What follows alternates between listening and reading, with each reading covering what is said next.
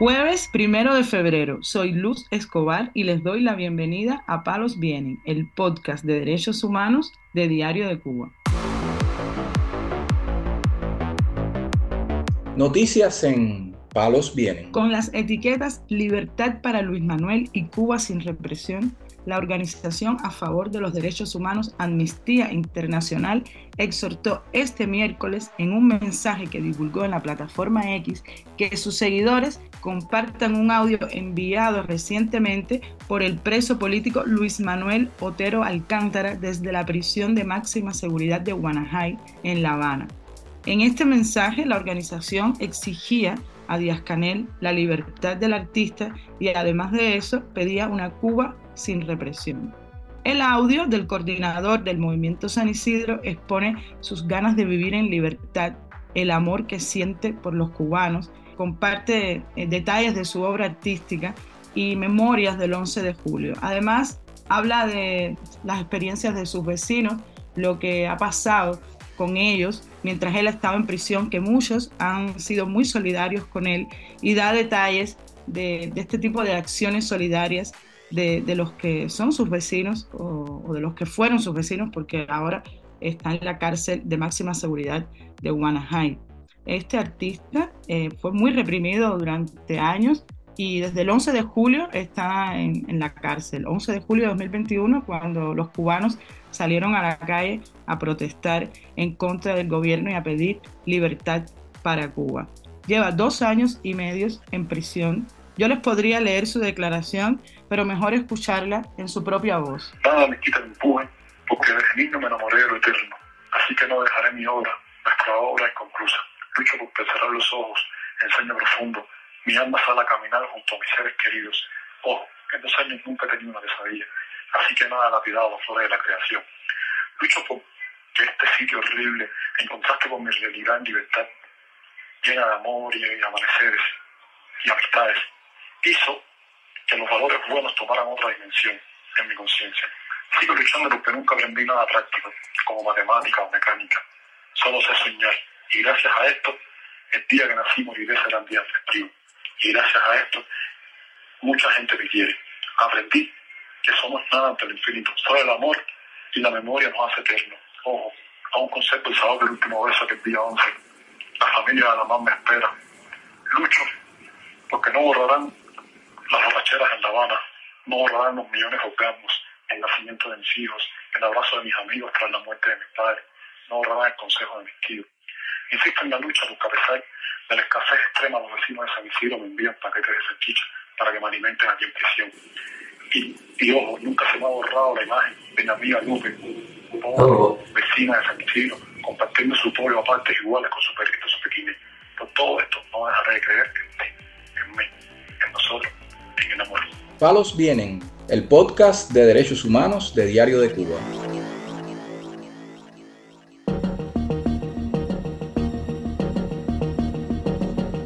Y seguimos con la denuncia de una cubana que está siendo acosada por la policía política en Cuba. Se trata de Sujay Acosta Toscano. Está siendo hostigada por la seguridad del Estado tras denunciar la detención de su esposo, el preso político Onaikel Infante Abreu. Este hombre está encarcelado por manifestarse pacíficamente desde la azotea de su casa pidiendo libertad en una sábana blanca.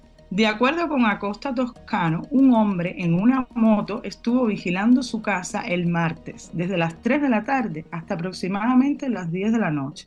Además, cuando salió de su casa para comprar alimentos, pudo notar que esta persona la estaba siguiendo de cerca.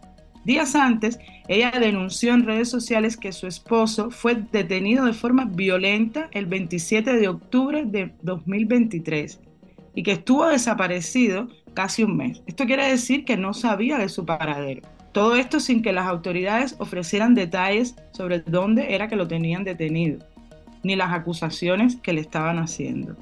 Anteriormente, mm, Acosta Toscano recibió amenazas de una persona que no se identificó y que le advirtió que en caso de que ella denunciara la situación de su esposo, sería desalojada del lugar donde vive con sus hijos hace 13 años.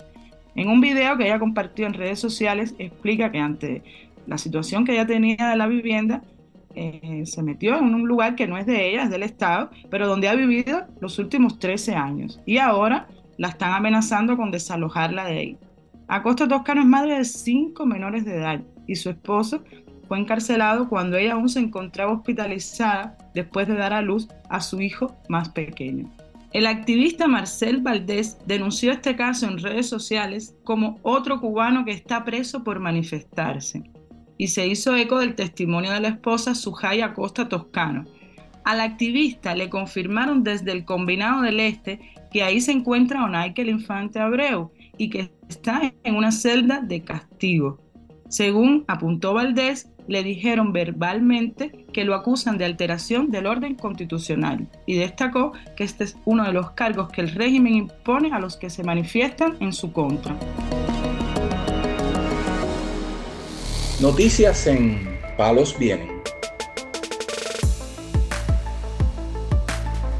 Y hoy vamos a cerrar comentando sobre el caso de Amanda, una niña cubana de dos años que espera por un trasplante de hígado en un hospital cubano. Su madre, Milagro Ortiz, ha denunciado que espera hace casi un año por un trasplante de hígado y lamentó las falsas promesas que están realizando los funcionarios de salud pública para una supuesta ayuda en el tratamiento de su hija en medio de toda la repercusión que ha tenido este caso en redes sociales. El lunes, los padres de Lemus Ortiz, esta niña de dos años, tuvieron una reunión con representantes del Ministerio de Salud Pública, pero salieron insatisfechos. Según las declaraciones de la propia Ortiz, publicadas en Facebook por la activista cubana Yamil Calafita, eh, todo lo que ha pasado es como una especie de globo y ha, ha, denunciado que han promulgado en redes sociales informaciones que no son reales. Vamos a escuchar un fragmento de su directa en Facebook. Buenos días es la mamá de la niña Amanda. Quería dar una opinión sobre lo que sucedió ayer. Primero, antes que todo, gracias a todas las personas que han brindado su apoyo y que lo siguen haciendo. Segundo, a ustedes funcionarios, eso que ustedes, esto que ustedes están haciendo, eso es un crimen. me están matando mi niña. Porque si no quieren ni siquiera intentar hacer algo por ella, haciendo falsas alegaciones a falsas gestiones, dándonos la espalda, siendo indolentes ante el dolor de nosotros ante el dolor de ella porque la vieron a la cara, coño, y no les dio dolor. Ustedes no me quieren ayudar. Ustedes me la están condenando a morir aquí. Pero no se preocupen, que la vida da muchas vueltas.